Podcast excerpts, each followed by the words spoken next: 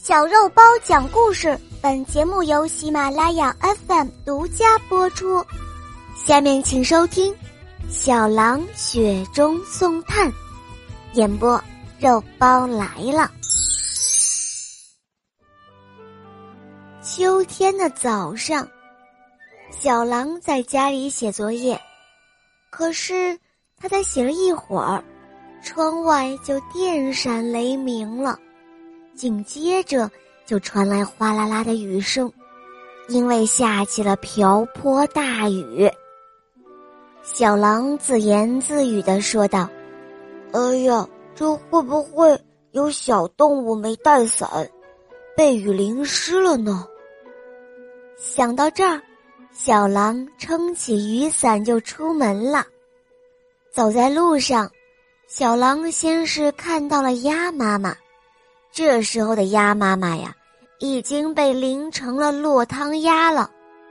于是他赶紧走上前对他说：“鸭妈妈，我把雨伞借给你吧，不然您会生病的。”哦，谢谢你的好意，可我穿了一身防水衣，我正要去小河里接我的小鸭子们，它们在那儿游泳呢。鸭妈妈说完后，一摇一摆的走了。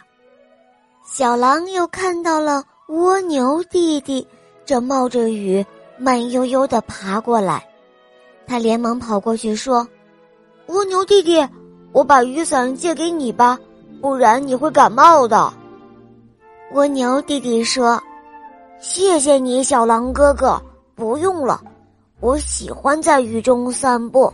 再说了。”我背上的小房子可以遮风挡雨，如果雨下的大了，我会躲进小房子里的。你还是把雨伞借给更需要帮助的小动物吧。这时候的小狼心里想着：是不是没有小动物需要伞呢？哎，我还是回家写作业吧。就在这个时候，他看到。小肉包正冒着雨匆匆的跑过来，小狼一看，哎，这不是我的好兄弟小肉包吗？于是他高兴的跑过去说道：“嗨，小肉包，小肉包，你怎么淋成这个样子了？我把雨伞借给你用吧。”小肉包这个时候已经快被淋得感冒了，一看到小狼跑过来。呀，这不是我的好兄弟小狼吗？哦，小狼，太好了，是你！啊去，小狼，你可真是雪中送炭啊！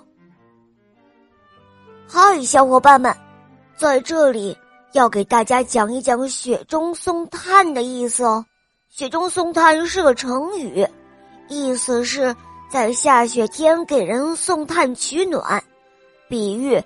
在别人急需的时候，以物质上或者精神上的帮助，小伙伴们，你们记住了吗？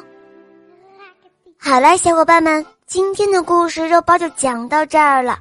大家可以通过喜马拉雅搜索“小肉包童话”，就可以看到肉包更多好听的专辑和故事了。好了，我们明天再见哦，么么哒。